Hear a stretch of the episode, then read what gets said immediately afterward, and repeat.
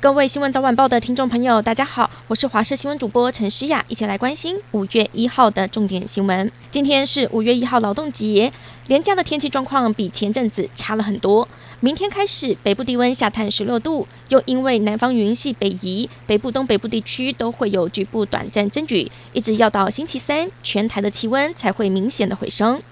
中断十三年，南横公路今天全线复通。昨天有不少的游客涌入了南横的梅山管制站入口，车龙绵延，看不到尽头。一早也有大批重机把管制站挤得满满满。游客说，一路上虽然塞，但能看到美丽的云海，值得了。而另一头台东同样一早有游客排在入口处，附近的饭店说，这两天住宿率百分百，五月、六月也几乎快满了。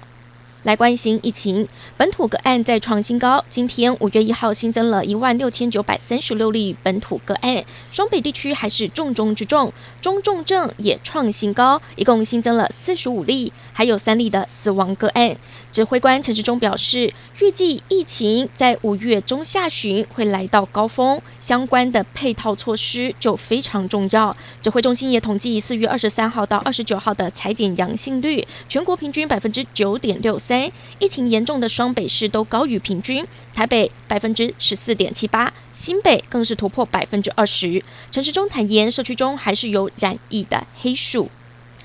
中央的确诊者自主回报系统今天上路了，希望可以减少疫调人员的工作量。指挥官陈时中表示，第一天已经发出了七千多封简讯，但有回报填写的只有一半。虽然才刚上路，还看不到明显的成效，但是等到政策成熟之后，将会减轻疫调人员的负担。而这个自主回报系统到底怎么填写？指挥中心发言人庄人祥表示，只要民众 PCR 阳性，留下手机号码，就会收到指挥中心传送的简讯，点进提供的网址就可以自主填写，包括基本资料和密切接触者。不过，如果收到简讯没有回报，会依法处以六万元以上三十万元以下的罚款。今天是五一劳动节，各职业工会上凯道集结，向政府喊话，要求争取劳工的权益。其中台铁工会因为不满交通部强行公司化，决定五一不加班，瘫痪铁路交通。他们在中午十二点半到总统官邸喊话，暂缓公司化。而随着每天确诊数暴增，前线医护忙翻了，他们也趁着五一劳动节这一天全部爆发，一吐心酸。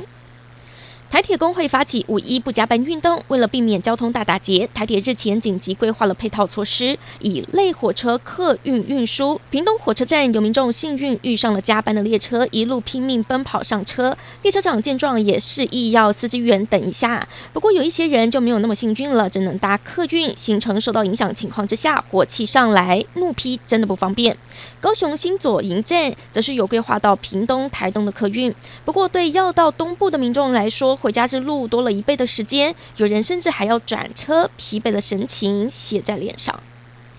台湾的本土确诊人数每天都在爬升，随着疫情持续发烧，六岁到十一岁的儿童五月二号开始施打疫苗。针对儿童接种疫苗的风险，国内疫苗专家高雄医学大学附设医院院长指出，根据美国 CDC 的调查资料，确诊者患心肌炎的风险高于接种疫苗者，所以他强烈建议儿童施打，不管是莫德纳还是辉瑞儿童疫苗都一样好。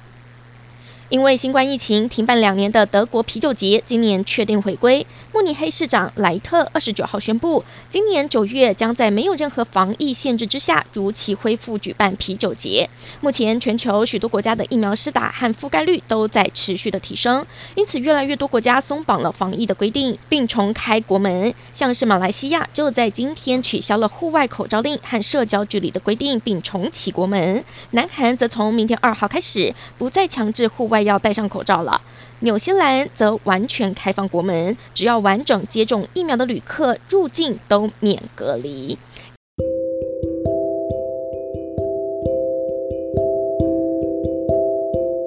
感谢您收听以上的焦点新闻，我们再会。